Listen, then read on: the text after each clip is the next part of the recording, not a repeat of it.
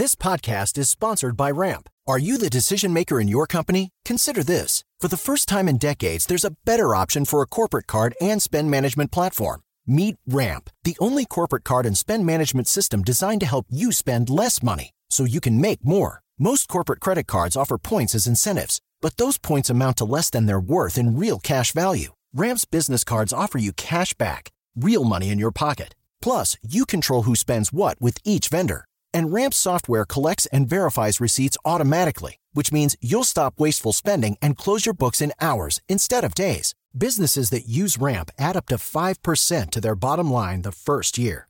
If you're a decision maker, adding Ramp could be one of the best decisions you've ever made.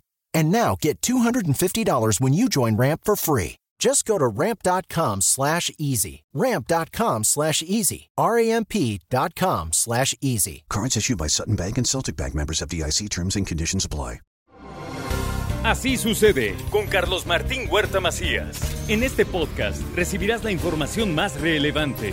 Un servicio de Asir Noticias. Bueno, y aquí vamos a nuestro resumen de noticias.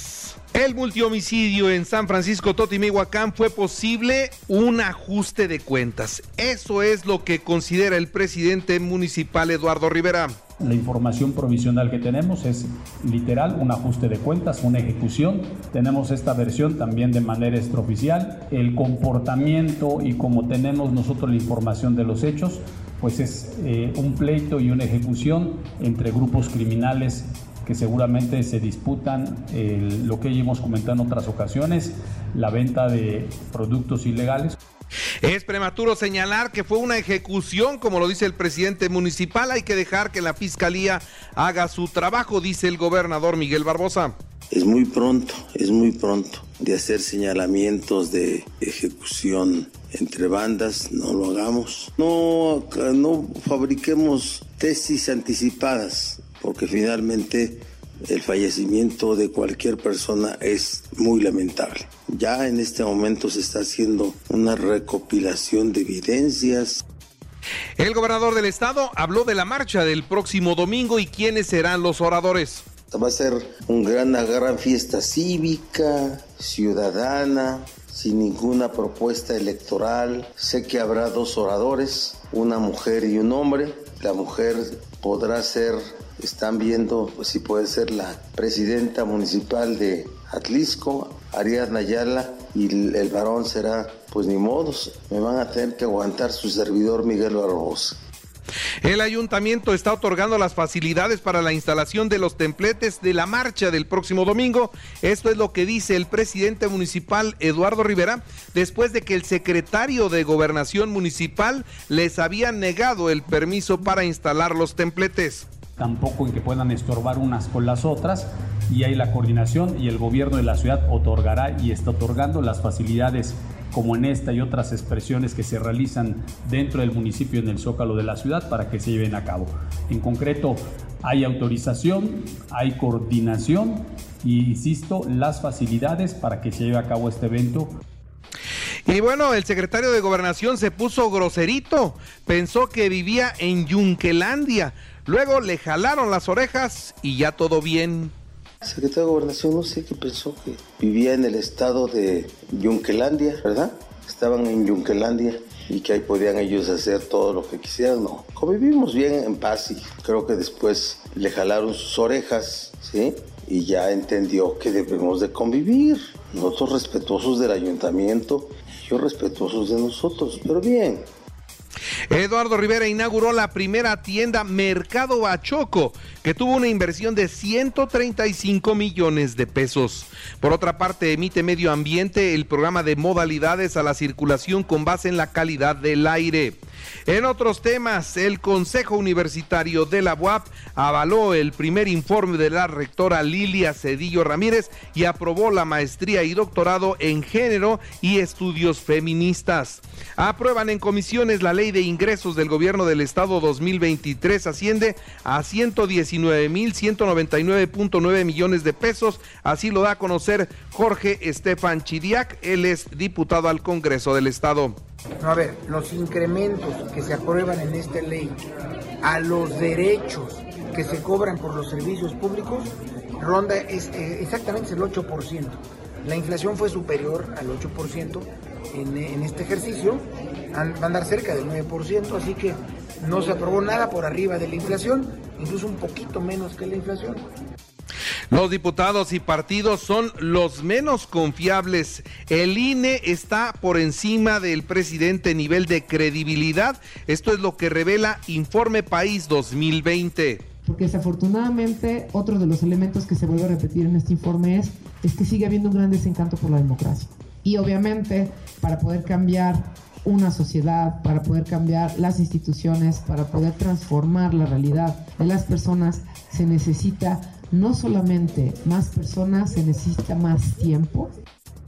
Y bueno, también decirle que Ignacio Mier se está colgando de la imagen del presidente de la República para generar una percepción de apoyo a sus aspiraciones al gobierno del estado de Puebla. Esto lo considera Sergio Céspedes Peregrina. Por supuesto, yo sí lo creo, así lo veo, eso es lo que se busca, ¿no? Una cosa es que apoyemos, que coincidamos, que nos pronunciemos a favor, y otra cosa es que queramos sacar raja de algo que era un evento del presidente, de apoyo para el presidente, y que en el cual íbamos todos en torno al presidente de la República en una marcha que hizo para poder llegar a su cuarto informe de gobierno.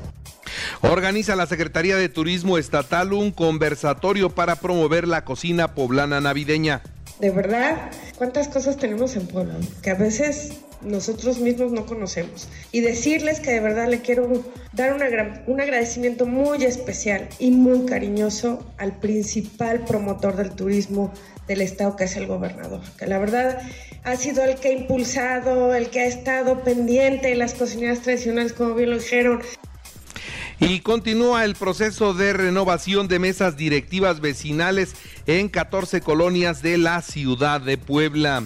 La Fiscalía General del Estado dictó sentencia condenatoria contra Noralis N por secuestro agravado.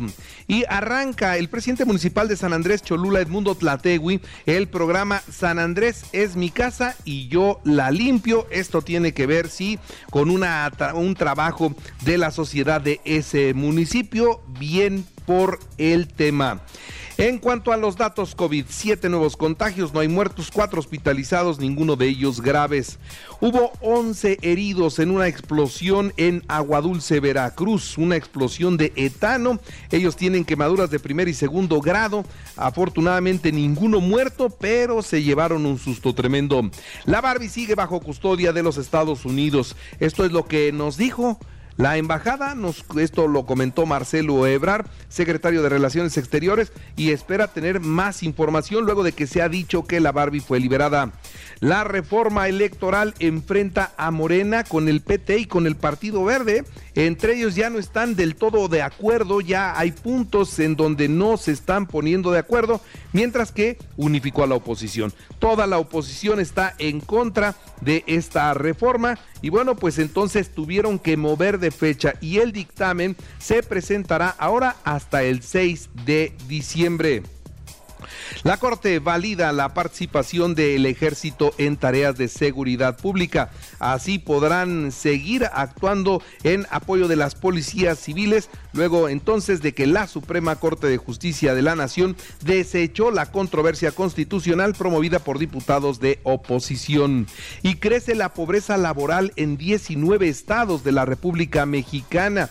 El porcentaje de personas que no pueden adquirir la canasta básica está en aumento. Querétaro fue la entidad donde más creció la pobreza laboral, pasando de 34.6 a 41.5%, pero Chiapas es el estado donde hay más porcentaje de pobreza laboral.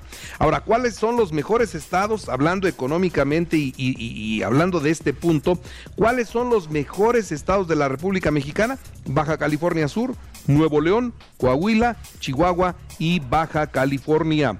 Termina la temporada de huracanes en el Atlántico y el Pacífico, hoy día último de mes, día último de huracanes.